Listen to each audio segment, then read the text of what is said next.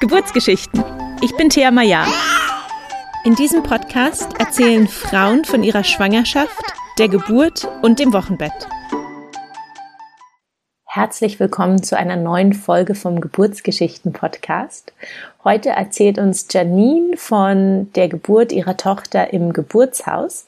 Janine hat in der Schwangerschaft Hypnobirthing für sich entdeckt und das Thema hat sie so begeistert und auch so gut durch die Schwangerschaft und die Geburt begleitet, dass sie nach der Geburt entschlossen hat, selber eine Ausbildung in Hypnobirthing zu machen, um diese Methode jetzt einfach an andere Frauen weitergeben zu können. Es ist eine sehr schöne, sehr spannende Folge und ich wünsche dir viel Spaß beim Zuhören. Hallo Janine, schön, Hallo. dass du dir heute die Zeit genommen hast, uns deine Geburtsgeschichte zu erzählen. Sehr gerne. Ähm, wie immer, kleine Vorstellung von dir. Wer bist du? Was machst du? Wie sieht deine Familienkonstellation aus? Ja, ich bin Janine, ich bin 29, ähm, wohne mit meinem Mann und meiner Tochter jetzt zusammen in einem Haus. Und ja, die Kleine ist jetzt sieben Monate alt geworden. Und sonst arbeite ich aktuell in einem physikalischen Labor und mal schauen, wie das so wird, wie das nach der Elternzeit so sein wird. Hm, okay, also wenn du sagst zur Zeit, also bist gerade in Elternzeit. Genau. Noch, okay. Und dann gehst du zurück ins Labor. Mal schauen. Ich bin dabei gerade ähm, da das Thema Geburt mich so fasziniert hat, mir so einen Geburtsvorbereitungskurs aufzubauen. Mal sehen, wie das so läuft. Ah, spannend. Da können wir dann vielleicht zum Schluss nochmal drüber reden. Ja. Ähm, lass uns gleich einsteigen mit deiner Geburtsgeschichte. Ähm, war die Schwangerschaft geplant oder war es eher eine Überraschung für euch? Nee, das war eine geplante Schwangerschaft. Es war nicht geplant, dass es sofort beim ersten Versuch funktioniert, aber ansonsten war es geplant. Das höre ich so oft immer wieder, ähm, was lustig ist. Mir ging es ja genauso. Ich hatte auch nicht damit gerechnet, dass es gleich funktioniert. Ja. Ähm, also ihr, ihr hattet das Glück, dass es sofort geklappt hat. Ähm, hattest du frühe Schwangerschaftsanzeichen oder wusstest du es erst, als du den Test in der Hand hieltst? Nee, sofort, sofort. Mich hat's richtig umgehauen. Okay. Wie war das? Also physisch war, warst du einfach angestrengt, erschöpft? Bei mir war das tatsächlich wie so eine Magen-Darm-Grippe, so habe ich mich gefühlt. Also ich war richtig, richtig platt. Ich konnte gar nichts mehr machen. Und dann hat mein Mann mir Essen gemacht und ich konnte auch nichts mehr sehen, nichts mehr riechen. War es für ihn eigentlich schon so, ich glaube, es hat funktioniert. Und ich war so, nein, ich bin krank. Und als wir dann ja den Test gemacht haben, war es okay, nein, er hatte doch recht. Okay. Und äh, wie lange hat es angehalten, dass es dir so schlecht ging? Oh, also so schlecht ging es mir wirklich die ersten drei Monate und wirklich gut ging es mir gar nicht in der Schwangerschaft. Ich hatte durchgehend Übelkeit und jegliche Symptome, Symptome, die man sich so vorstellen kann. Ich habe alles mitgenommen. Okay, also Rückenschmerzen, Sodbrennen. Ja. All diese Dinge. Alles tolle. alles einmal ausprobiert. Okay, das heißt, die Schwangerschaft war für dich auch eher anstrengend. Ja, sehr. Hattest du damit gerechnet oder war das für dich dann äh, auch unerwartet, dass das, ja, weil oft wird ja gesagt, die, die sogenannte morgendliche Übelkeit, ich setze ja, das ja. mal in Anführungszeichen, weil sie ist ja nicht nur am Morgen, sie kann ja auch den ganzen Tag und die ganze Nacht anhalten. Also oft wird einfach gesagt, dann sagen die Leute immer, ja, im zweiten Trimester geht's dir besser, dann geht das vorbei. Ging es ja. dir auch so, dass äh, du da immer gehofft hast und es dann einfach nicht besser wurde? Also eigentlich dachte ich, es wird alles super, weil meine Mutter zum Beispiel hatte null, gar nichts in der Schwangerschaft. Die war wie sonst auch übrigens wunderbar. Und dann hat es mich halt so umgehauen. Das hatte ich dann echt nicht erwartet. Und da war halt auch niemand da, der mich da so wirklich helfen konnte. Ne? Mhm. Und ja, im zweiten Trimester war es besser mit der Übelkeit, aber nicht weg oder nie weg. Bis zur Geburt hatte ich äh, diese Akupressurarmbänder an. ja. Musstest du dich auch übergeben oder war es nur die Übelkeit? Nee, überhaupt nicht, nur Übelkeit. Okay trotzdem sehr unangenehm. Mhm. Macht ja. dann echt keinen Spaß noch da sich auf Essen zu konzentrieren, was eigentlich auch sehr wichtig ist. Ja. Hast du auch Gewicht verloren dadurch oder? Ja, ähm, ich weiß nicht mehr genau. Ich habe, glaube ich, zwei, drei Kilo am Anfang verloren. Okay. Und dann, sich dann erst wieder aufholen. Ja, wenn das Baby dann anfängt größer zu werden und Masse ja. anzunehmen. Ja.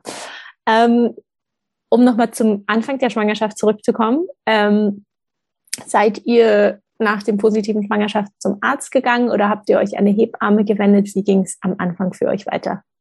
Ähm, wir sind tatsächlich zuerst zum Arzt gegangen.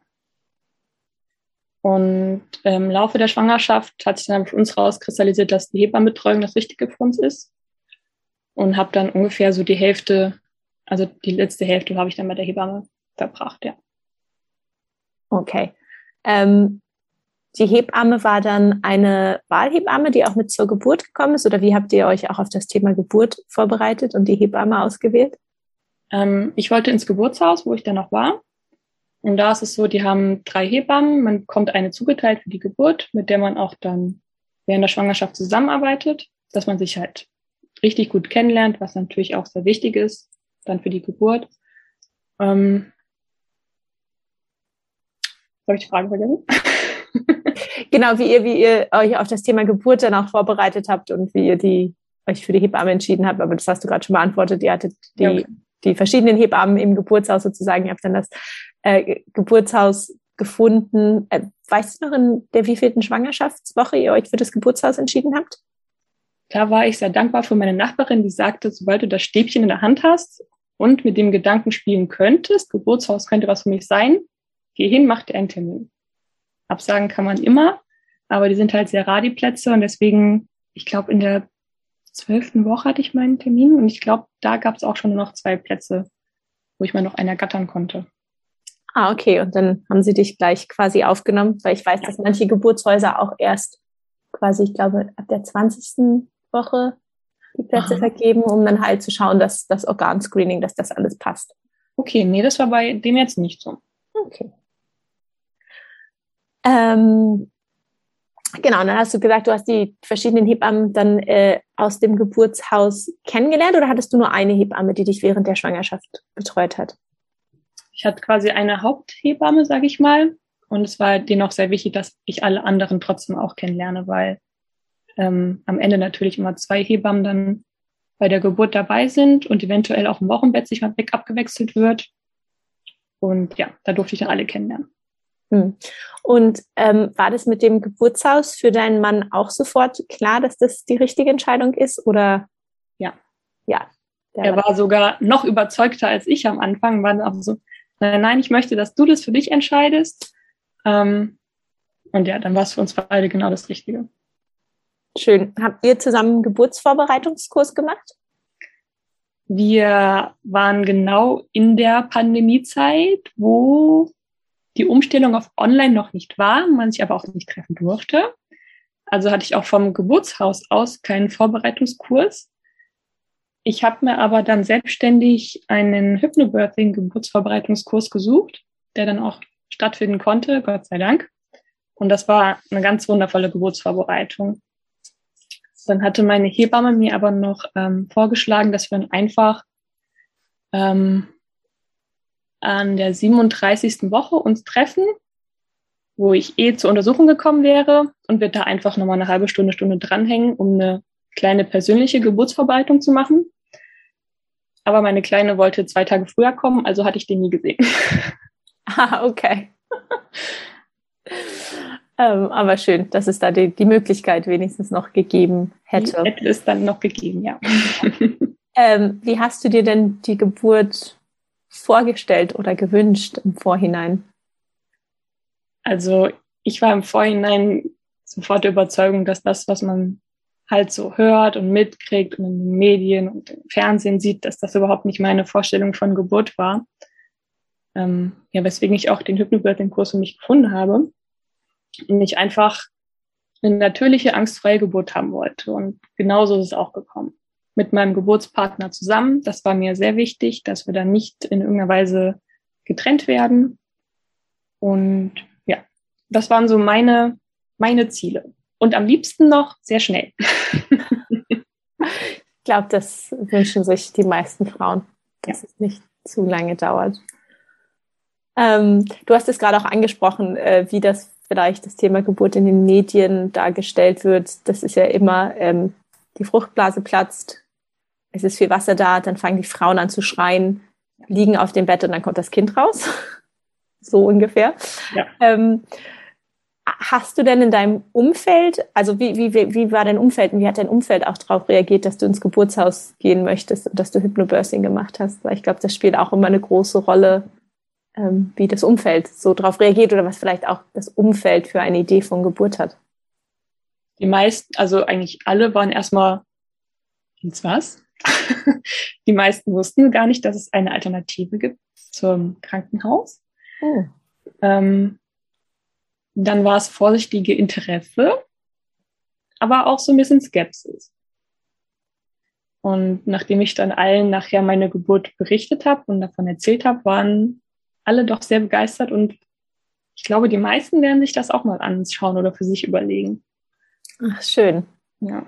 Dann ähm, eine Frage habe ich noch neugierig, äh, bevor wir zur Geburt gehen. Ähm, in der Schwangerschaft habt ihr euch sagen lassen, ob es ein Junge oder ein Mädchen wird? Es war die ganze Zeit unklar und dann gegen Ende hat man dann doch gesehen, dass es ein, wahrscheinlich ein Mädchen wird. Ah, okay. Ihr wolltet also wissen und man konnte es immer nicht so genau sagen. Ja, es, es war uns eigentlich nicht so wichtig, aber es war, wenn, wenn man es sieht, dann sieht man es halt. okay. Wie hat denn dann die Geburt angefangen? Du hast gerade schon äh, angekündigt, dass es etwas früher losging als vielleicht erwartet. Ja. Also das äh, das Problem war, dass mein errechneter Termin von der Ärztin, der war nicht so ganz korrekt. Da haben wir auch schon so geguckt, so, hm, okay. Das passt aber nicht zu dem, wie ich meinen Zyklus kenne, sondern das war einfach ein paar Tage zu viel. Meine Hebamme ist das auch aufgefallen. Sie sagte aber, okay, lassen wir das einfach mal. Da haben wir nach hinten ein bisschen Spielraum. Okay, sie hat den Termin quasi weiter nach hinten geschoben. Genau. Okay, was ja aus medizinischer Sicht oder wenn es um so Dinge wie die Einleitung dann geht, wenn da das Krankenhaus oder die Ärzte Stress machen, ja eigentlich man sagen könnte, es ist vielleicht gut, wenn es nach hinten geschoben wird und nicht nach Richtig. vorne gezogen wird. Es ist ja so, dass der Durchschnitt der Erstgebärenden nicht bei 40, sondern eher bei 41 ein Kind bekommen. Und dann war sie so, ach, das ist super, dann haben wir nach hinten raus Platz. Dann hatte ich mir so meinen kleinen Kalender-Countdown gemacht mit so sieben Tagen, habe mir immer durchgestrichen, habe mich gefreut auf die 37. Woche, weil man ab dann ja ins Geburtshaus darf. Also 37 plus 0 ist ja dann die 38. Woche. Und da hast du die Rechnung der Ärztin genommen? Genau. Genau, das, weil das auch quasi die offizielle. Richtig. Ja. Und dann saß ich auf der Couch zwei Tage vorher und es hat Plopf gemacht und die Fruchtblase war offen. dann habe ich total die Krise erstmal gekriegt, war total nervös und total neben der Spur, weil ich ja dann meine Angst hatte, dass ich nicht zu meinem Traumgeburtsort gehen darf. Wie groß war denn die Differenz zwischen deinem, also das, was mit deinem Zyklus übereingestimmt hat und das, was die Ärztin gesagt hat? Wie viele Tage waren dazwischen? Das waren fünf Tage. Okay. Das heißt, du wusstest eigentlich nach deiner Rechnung, warst du schon in der 38. Woche. Gut. Und das war auch unser Glück, dass wir ähm, mehrere Ultraschallbilder vom Anfang hatten, wo dann auch die Daten variiert hatten, wo halt auch dann das Datum dabei war, was für uns Sinn ergeben hatte. Mhm. Dass wir dann zwar erstmal ins Geburtshaus sind, um erstmal alles abzuklären. Dann hat sie mich beruhigt, hat gesagt, nein, wir haben ja noch das, ähm, das andere Ultraschallbild, das ist kein Problem, das können wir machen. Und darfst bei uns dein Kind bekommen. Und dann, danach war ich erstmal, dann konnte ich wirklich das erste Mal durchatmen. und was dann im Geburtshaus zuerst gemacht wurde bei mir, war, dass ein kurzes CTG geschrieben wurde, um einfach zu gucken, geht's dem Kind gut, geht's mir gut. Schauen, hat einmal kurz ähm, getastet, wie weit ich denn schon bin. Ah, die Uhrzeit fehlt noch. Um 10 Uhr ist die Fruchtblase aufgegangen. Und wir sind quasi direkt danach ins Geburtshaus gefahren. Das ist vielleicht so. 10 Uhr morgens. 10 Uhr abends. Ah, 10 Uhr abends, okay. Genau. Ähm, vielleicht waren wir dann so um 11 mit allem Voruntersuchungen im Geburtshaus durch. Und da war dann der Gebärmutter halt schon nicht mehr tastbar und zwei Finger weit war ich schon. Das war alles hattest du schon Wehen zu dem Zeitpunkt oder war nur die Fruchtblase aufgegangen? Sie war nur auf. Ich hatte gar nichts. Ich habe mich gefühlt wie immer. Ich hatte keine Wirklich gar nichts. Ich habe nichts gefühlt. Und das Witzige war, dass wenn ich mir meine Geburt immer so vorgestellt hatte vorher, habe ich mir irgendwie immer vorgestellt, dass ich in dem zweiten Geburtsraum bin. Es gibt da nämlich zwei Stück, einen großen und einen kleinen. Und eigentlich wird immer der große genommen. Aber irgendwie habe ich mich immer in der anderen Badewanne gesehen. Ich weiß auch nicht warum. Und dann wusste ich's, weil zufällig noch eine Geburt im Gange war. Und die hatten dann schon den großen belegt und ich habe dann den kleinen besetzt. Und dann ist es tatsächlich genauso gekommen, wie ich es mir komischerweise vorgestellt hatte, was ich total verrückt fand in dem Moment. Ähm, was aber natürlich für mich, also ich fand das sehr stressfrei, weil ich wusste, okay, die Hebammen sind ja eh schon alle vor Ort. Da mache ich denen jetzt nicht, äh, nicht noch mehr Stress, falls ich nochmal nach Hause möchte oder so, dass die sich nochmal hinlegen wollen oder nochmal irgendwas ist. Weil es war ja quasi schon alles da und alles war schon aufgebaut. Ich musste nur hinkommen. Das fand ich für mich irgendwie sehr schön. und als nächstes hatte ich für mich gemerkt, dass ich unbedingt nochmal auf Toilette möchte.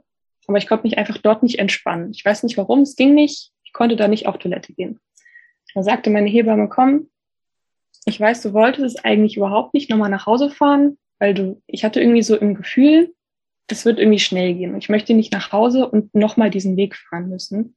Das sind jetzt zwar nur 20 Minuten, aber irgendwie hat sich das für mich vorher nicht so gut angefühlt.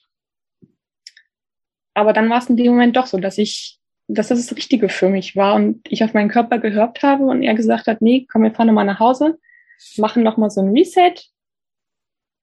Wir fahren dann später nochmal los, wie du es dir eigentlich vorgestellt hast, nicht mit äh, hier großen Stress und Trara, weil die Fruchtblase schon aufgegangen ist. Und genauso war es auch richtig. Ich bin nach Hause, ich konnte mich nochmal richtig entspannen, bin auf Toilette, mein Mann konnte noch mal alles fertig packen. Das haben wir natürlich in dem ganzen Chaos auch nicht gemacht, die ganzen Sachen ins Auto geladen. War ja auch eigentlich eine Sache, die wir für später aufgehoben hatten. Und dann zu Hause merkte ich, wann waren wir zu Hause? Um zwölf. Und um ein Uhr habe ich plötzlich gemerkt, dass die ersten Wellen anfangen. Und das wirklich sofort zehn Minuten Takt neun Minuten Takt, sieben Minuten, fünf Minuten, drei Minuten. Und dabei blieb es dann auch. Ich glaube, innerhalb von einer halben Stunde war ich bei drei Minuten konstant. Und ich habe mir die ganze Zeit gedacht, mein Hebamme hat mir gesagt, du weißt, wenn du losfahren willst. Wie soll ich das denn wissen? Kann doch nicht sein, dass ich weiß, wann ich losfahren möchte.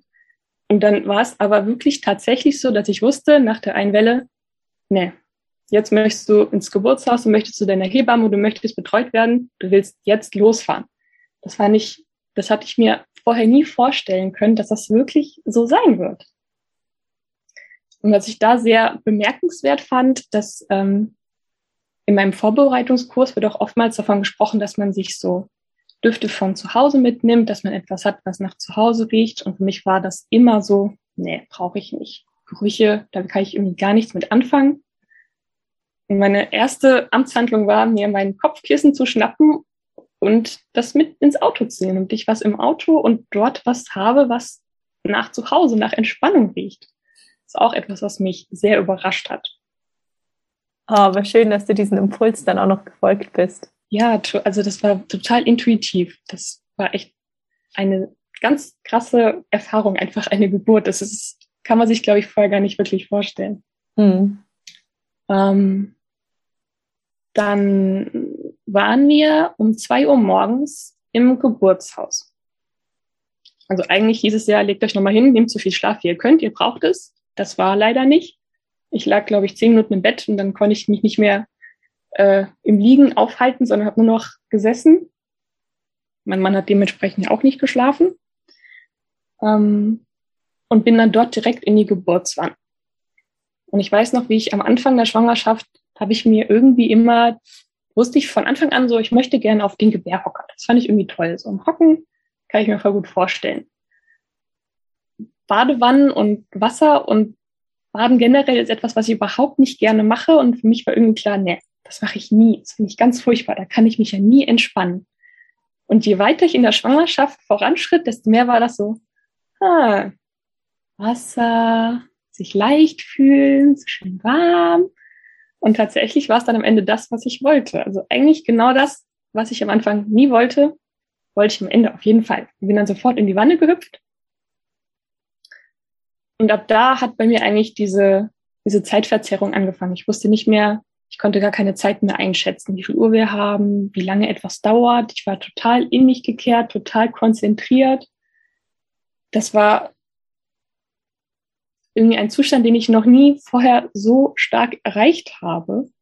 So richtig tiefenentspannt meditativ war das fast. Und meine Hebamme war dann kurz da, guckte uns an, wie wir da in der Wanne zusammen gearbeitet haben. Mein Mann hat mir immer schön gesagt, wie ich atmen soll, weil ich das tatsächlich, auch wenn man es vorher immer übt, die Geburtsatmung, habe ich das in dem Moment immer vergessen. Um, ähm, deswegen habe ich ihn da sehr gebraucht, dass er mir immer gut zugesprochen hat, mir vorgeatmet hat, ähm, mir immer was zu trinken gereicht hat und auch ganz toll diesen Hüftgriff gemacht hat. Den kannte ich vorher auch überhaupt nicht. Und das war, das war richtig schöner Balsam für die Hüfte. Ähm, das heißt, quasi das Hüft, die Hüfte so ein bisschen aufgedrückt, also rechts und links. Genau, so ein bisschen aufgedrückt. Das hat, das hat so gut getan. Ähm, ja, dann hat uns unsere Hebamme da beobachtet und gesagt, so, ihr, ich sehe, ihr habt das so im Griff. Ich bin dann noch mal nebenan. Tschüss. da ging es nämlich gerade dem Ende zu und die zweite Hebamme wurde im Raum nebenan gebraucht. Und sie sagte dann nur, dann, dann klopft einfach, wenn's, wenn sich was ändert, wenn er mich braucht, ist kein Problem, dann komme ich rüber. Und tatsächlich ging es dann, ich schätze mal, dass, ich kann es halt nicht sagen, ich wurde danach auch nie wieder untersucht oder ich habe auch kein CTG mehr bekommen. Man bekommt im Geburtshaus da so einen ganz kleinen Ultraschallknopf ab und zu mal an den Bauch gehalten für ein paar Sekunden, der die Herztöne zeigt. Ich kann auch im Nachhinein gar nicht mehr sagen, wie oft oder wann das passiert ist. Ich weiß nur, dass immer mal gesagt wurde, ja, ist alles super, weitermachen. Das heißt, ich konnte auch gar nicht sagen, gibt es immer diese Zentimeterangaben, hm. wie weit man ist. Aber ich glaube, dass ähm, die eine Phase, die für mich sehr herausfordernd war, war diese Übergangsphase, wo einfach so viel Energie in einem entstanden ist und alles sich zusammengezogen hat. Jetzt kann ich gar nicht beschreiben, was das für ein Druck bei in einem entstanden ist, wo ich tatsächlich auch, ich meine, es gibt ja Frauen, die übergeben sich bei, einer, bei, der, bei der Öffnung, aber ich habe tatsächlich gemerkt, dass es so ein bisschen ja, ich sag mal, so ein Würgedruck nach oben auch war, weil einfach diese Energie in alle Richtungen war. Und da war ich tatsächlich für ein paar Minuten, wusste ich nicht mir zu helfen. Hab dann meinen Mann eben kurz rübergeschickt in der Pause. Und da hat sie mir dann so gut geholfen, weil ich habe gemerkt, mein Körper möchte intuitiv sich einfach gerade mal aufsetzen. Aber ich habe es irgendwie nicht zugelassen in dem Moment, weil ich dachte, ich liege eigentlich gerade so gut in der Wanne auf der Seite er hat sich aber immer so leicht nach oben gekrümmt. Ich dachte mir so, nee, bleibst du liegen, alles entspannt. Und dann kam sie rein und hat mir genau das vorgeschlagen, was mein Körper intuitiv machen wollte. Und sobald ich die Position gewechselt hatte, war alles wieder resettet und mir ging es richtig gut. Ich hatte auch überhaupt keine Schmerzen. Ich hatte nur diese tiefe Atmung. Ich habe immer nach unten geatmet. Ich hatte den Druck nach unten gespürt. Es war einfach toll. Es war nicht leise, also ich habe schon sehr laut getönt, sagt man das ja, aber es war absolut schmerzfrei. Das fand ich total faszinierend. Und da hat sie mich dann noch zweimal weiter angeleitet in zwei weitere Positionen. Und immer genau an dem Punkt, wo ich dachte, oh, jetzt weiß ich, glaube ich, jetzt schaffe ich es nicht mehr oder kann es nicht mehr kontrollieren. Und genau in dem Moment hat sie das, glaube ich, von außen gesehen, gemerkt hat mir diesen Positionswechsel vorgeschlagen und es war alles wieder perfekt. Also da Hut ab an die Hebamme, was die für eine Erfahrung haben, das fand ich total faszinierend. Und ja, dann zum Schluss, ähm, das nennt sich ja dieses liegende J, dass man so halb aufrecht liegend in der Wanne liegt, ähm, kam dann die Kleine um 4.19 Uhr.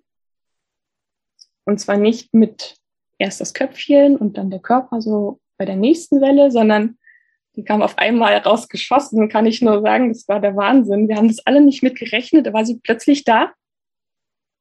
Und ich weiß noch, wie ich, wie ich gesagt habe, ich, ich sehe sie nicht, ich sehe sie nicht, weil ich hatte meine Brille voll ausgezogen, weil in der Badewanne sie mich dann irgendwann gestört hat. Und ich halt so kurzsichtig bin, dass ich nicht mal so weit gucken konnte, wo die Kleine liegt. Und alle sagten, nehmen Sie doch, nehmen Sie doch. Ich so, ich sehe sie nicht, ich sehe sie nicht. Hat, also, war das, darf ich nochmal nachfragen, hattest du davor schon Presswehen oder war es dann einfach so eine Welle, die kam und sie kam raus? Ja. Das war in, einem, in einer Welle, ja. Wow. Das war verrückt. Ja. Und ist sie dann einfach ins Wasser geglitten oder hat jemand sie aufgefangen? Mm, also ich war quasi mit dem Rücken in den Raum rein, sie ist dann so Richtung, also da war niemand, hätte niemand stehen können. Okay. Mm. Aber sie haben mir dann halt geholfen, sie einzufischen im Wasser, weil ich, ich habe es allein, ich war auch. Ich habe gezittert, ich war total nervös. Das war so eine, so eine verrückte Situation. Ich konnte es gar nicht glauben, dass sie jetzt schon da ist. Und ich weiß noch, wie sie dann im Arm hatte und erstmal fragte, wie viel Uhr haben wir denn überhaupt? Ich kann es überhaupt nicht einschätzen. Dann sagte er vier Uhr und ich so, wie, zwei Stunden, das war's? Ja, haben wir gut gemacht. und das war dann auch das, was unsere Hebamme uns dann später nochmal sagte, dass sie, dass sie irgendwie gemerkt hat, wir zwei, wir, wir brauchen eigentlich nur unsere Ruhe für uns. Und sie war wirklich nur im Hintergrund, hat mantramäßig positive Affirmationen runtergerattert. Alles ist super, alles ist wunderbar, du machst es super. Und mehr hat sie eigentlich nicht gemacht, außer halt dann die Positionen vorgegeben oder angeraten, was ich mal ausprobieren sollte. Oh, das klingt total schön und nach einer echt äh, super Hebamme. Ja, also Wahnsinn. Ja, und wie war es dann, als du sie dann endlich äh, aus dem Wasser gefischt hattest und ähm, hast du sie dir dann auf die Brust gelegt? Hast du sie gleich gestillt oder seid ihr aus der Wanne gestiegen? Ich habe sie mir erstmal kurz auf die Brust gelegt und sie hat auch sofort die Augen aufgehabt und geguckt und sie war ganz ruhig. Nur dann dieser eine ganz kurze Schrei, wenn die Lunge sich dann aufgebläht hatte und danach war sie wieder ruhig und guckte. Also da haben wir auch im Nachhinein gesagt, die war, die war fix und fertig. Das war kein Baby, was jetzt noch drei Wochen lang die Augen zu hat, weil es zu früh war oder so. Die war wirklich, die hat gesagt, ich bin fertig, ich möchte jetzt raus. Los geht's. und dann haben sie mich aber relativ schnell aus dem Wasser geholt, äh, weil meine Nabelschnur doch sehr kurz war und dass wir das so ein bisschen besser handeln konnten auf dem, auf dem Bett. Äh, haben die dann kurz auspulsieren lassen, mussten aber einmal noch ein bisschen Blut abnehmen, weil ich äh, Resus negativ bin. Ob die Kleine dann auch Resus negativ ist. Magst du denn kurz nochmal erklären für diejenigen, die das vielleicht nicht wissen? Ja, sehr gerne. Ähm, also bei Frauen ist es sehr ungewöhnlich, dass man Rhesus negativ ist, denn damit kann man Antikörper quasi gegen sein eigenes Kind bilden. Ganz kurz, das ist die, ganz kurz, weil ich weiß, manchmal hören Leute zu, die vielleicht diese ganzen Fachbegriffe nicht kennen. Rhesus negativ ja. ist die Blutgruppe. Oh, Entschuldigung, genau. Also man hat, hat ja die 0AB kann man ja die Blutgruppen haben und dabei gibt es noch den Rhesusfaktor, der ist positiv oder negativ. Und wenn man positiv ist, kann man zum Beispiel Blut gespendet bekommen von allen, die positiv und negativ sind in seiner Blutgruppe. Wenn man nur negativ ist, würde man das positive Blut nicht vertragen.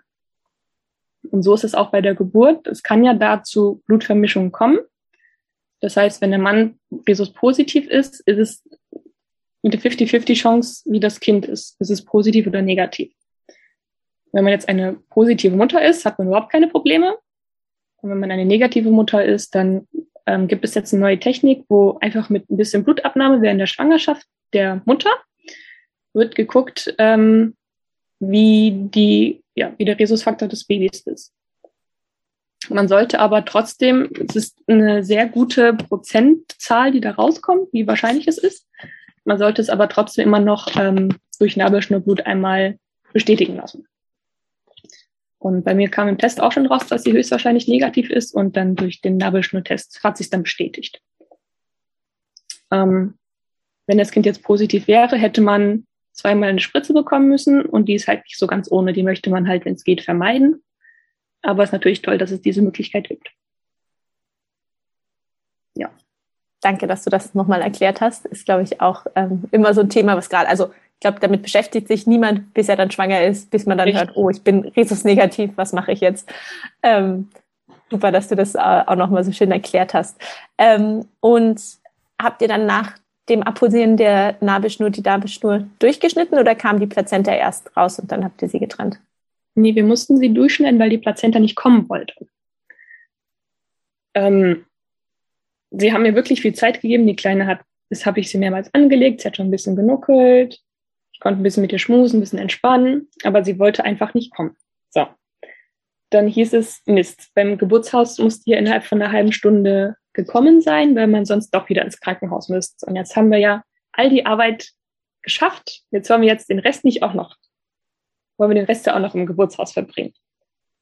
Und da hat mein Hebamme gefragt, ob sie einmal kurz tasten darf, weil sie hatte so eine Vermutung. Ähm, da die Geburt ja recht fix war und ähm, ich sehr gerne und sehr viel Apfelschorle getrunken hatte während der Geburt, hat sich das dann auch bestätigt, dass meine Blase randvoll war. Und was ich nicht wusste, dass man halt nicht das nicht mehr merkt nach einer Geburt, wie voll die Blase, so dass man auch nicht wirklich aufs Klo gehen kann. Und dann hat sie mir das mehrmals angeboten. Erst war ich so, nein, lass mich in Ruhe, ich möchte hier einfach nur meine Ruhe haben, ähm, dass sie mir einen Katheter legt, dass einfach die Blase entleert wird. Und dann habe ich dann irgendwann doch zugestimmt, weil die Zeit wurde dann doch ein bisschen knapp. Und äh, das war auch eine sehr gute Entscheidung von der Hebamme und von mir, weil die war randvoll. Und sobald der Katheter draußen war, haben mich die beiden Hebammen einmal kurz in die Hocke gezogen und die Plazenta kam sofort. Also die hat sich wahrscheinlich schon direkt nach der Geburt gelöst. Sie konnte aber einfach nicht raus, weil die Blase dann einfach den Ausgang verschlossen hatte. Wie war das für dich, diesen Katheter gelegt zu bekommen? Ich hatte erst tierischen Respekt davor, weil ich kannte ich das auch noch nicht, aber es war wirklich, sie sagte, atme einmal kurz ein. Es war so ein kurzer Pieks, wie ein Nadelpieks. War wirklich nichts Schlimmes. Okay. Weil ich war, also ich hatte selber auch einen Katheter und ähm, ich weiß, dass manche Frauen das auch sehr als invasiv äh, empfinden, aber ich kann mir vorstellen, gerade wenn man auch ein Kind gerade geboren hat, dass es dann vielleicht äh, sich ja auch einfach die Vulva und die Vagina alles noch ein bisschen äh, empfindlich anfühlt, dass man es dann vielleicht gar nicht so sehr wahrnimmt. Ja, man möchte eigentlich niemanden haben, der da unten rumfummelt, aber ja. in dem Moment war es einfach das Richtige. Super. Ähm, wie lange seid ihr denn dann noch im Geburtshaus geblieben? Ähm, also eine Sache vielleicht noch dazu. Danach anschließend hatte mein Mann ja die Kleine dann auf den Arm bekommen, während ich den Katheter bekommen habe und, und, und. Und plötzlich sah ich, dass er so total bleich wurde und dachte mir so, jetzt willst du doch nicht jetzt, wo alles rum ist, umkippen. Bis uns dann aufgefallen ist, dass ich die ganze Zeit ja schön getrunken habe und ein bisschen zuckerhaltigen Apfelschorle zu mir genommen habe. Mein Mann aber einfach gar nichts gegessen und getrunken hat. Deswegen achtet, oder die Männer müssen auch für sich darauf achten, dass sie selber ein bisschen im Saft stehen. Und die merken das ja auch vor Adrenalin überhaupt nicht, ob sie gegessen oder getrunken haben. Und da haben wir ihm auch gleich mal ein bisschen Schokolade angeboten, dass sein Kreislauf wieder stabil wurde. Das ging auch dann tatsächlich recht flott. Also wir haben dann nach der Geburt ein ganz tolles Frühstück im Geburtshaus bekommen. Man hält sich ja meistens dann noch so drei Stunden im Geburtshaus auf. Wir waren jetzt noch ein bisschen länger da und sind dann morgens um zehn nach Hause gefahren. Wie war das dann ähm, mit der Kleinen nach Hause zu fahren, weil es war ja auch die 38. Woche. Hattet ihr schon alles zu Hause? Wart ihr schon richtig vorbereitet oder war es noch so ein bisschen, oh Gott, jetzt müssen wir schnell noch Windeln besorgen und äh, Spucktücher?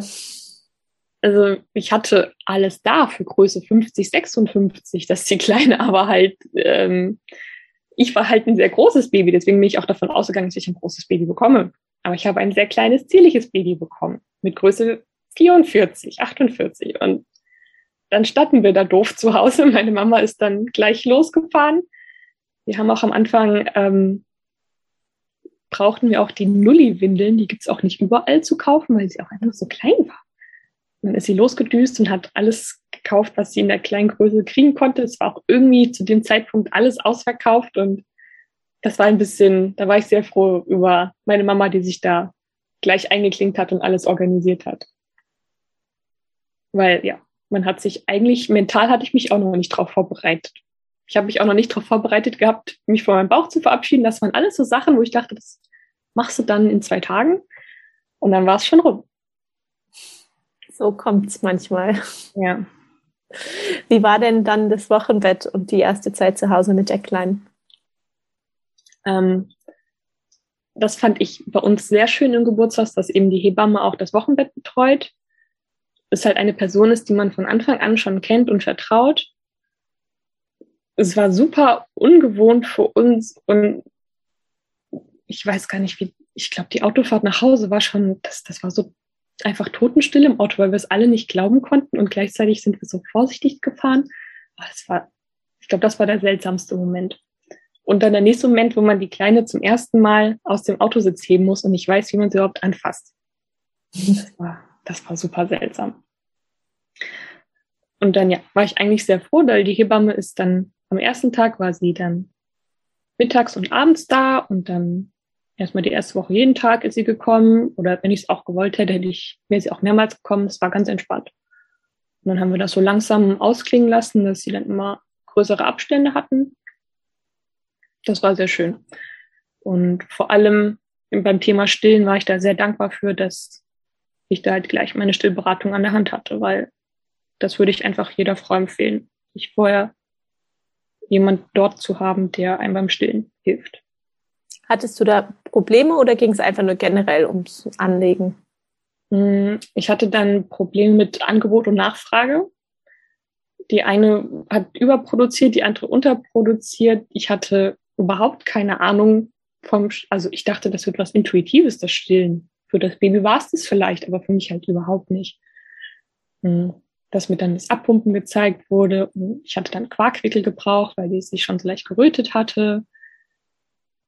Und dann haben wir das aber alles super in den Griff bekommen innerhalb von einer Woche. Und danach war perfekt, ja. Schön. Und die Kleine hat auch gleich gut an Gewicht ja. zugelegt nach den ersten paar Tagen, weil wenn die so klein sind bei der Geburt, dann wird ja immer sehr darauf geschaut, dass sie auch gut zunehmen. Ja, also die Hebamme sagt, es ist ein ein, ein Spuckkind ist ein Gedeihkind, also die war nur am Spucken. die hat quasi immer schon zu viel gegessen, dass halt immer was rauskam.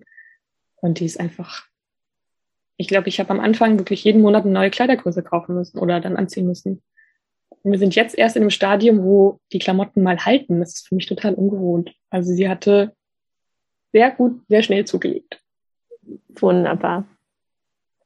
Und du hattest schon am Anfang erwähnt, dass dich diese ganze Erfahrung ähm, so auch bewegt hast, dass du jetzt auch überlegst, vielleicht beruflich ähm, in die Gegend was zu machen. Möchtest du dazu noch was zu erzählen? Du hast gesagt, du möchtest einen Geburtsvorbereitungskurs anbieten.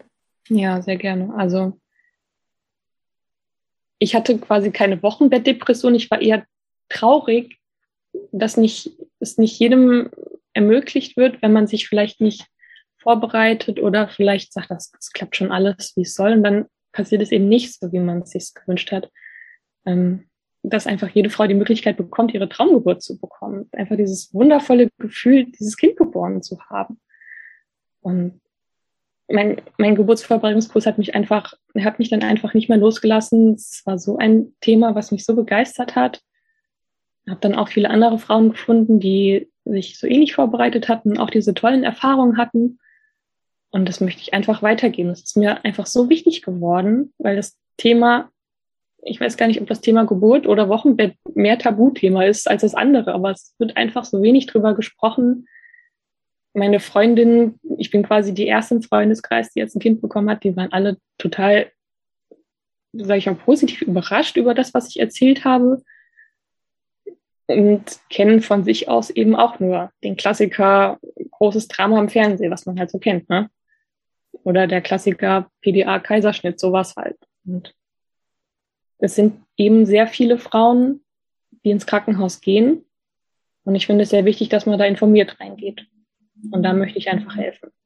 Oder natürlich, wenn man sich überlegt, ob ein Geburtshaus oder ein, ein Hausgeburt was für einen wäre, dort natürlich auch. Ja, sehr schön. Ähm, Gibt es schon einen konkreten Geburtsvorbereitungskurs? Magst du noch was teilen, wo man dich vielleicht auch finden kann oder in Zukunft, wenn äh, der dann erscheint? Ja, also ich äh, mache gerade die Ausbildung zum Hypnobirthing-Kursleiter und aktuell nenne ich mich das Wunder der Geburt und ich hoffe, dass ich den Namen so beibehalten kann. Okay, das werde ich dann auch nochmal äh, in den Show Notes auf jeden Fall ähm, deinen Account bei Instagram verlinken. Und ähm, ja, vielen lieben Dank, Janine, dass du uns diese sehr schöne Geburt auch so detailreich erzählt hast. Ich sitze hier gerade ganz selig da und denke, schön. Das freut mich. Danke, dass ich das erzählen durfte. Ich spreche da immer sehr gerne drüber und ich finde es auch wichtig, dass man ja über alles sprechen kann. Ja, deshalb gibt es diesen Podcast. Wenn dir die heutige Folge gefallen hat und du etwas für dich mitnehmen konntest, würde ich mich sehr freuen, wenn du diese Folge und den Podcast mit anderen teilst oder bei deinem Podcast-Anbieter eine 5-Sterne-Bewertung für den Podcast abgibst. Vielen Dank.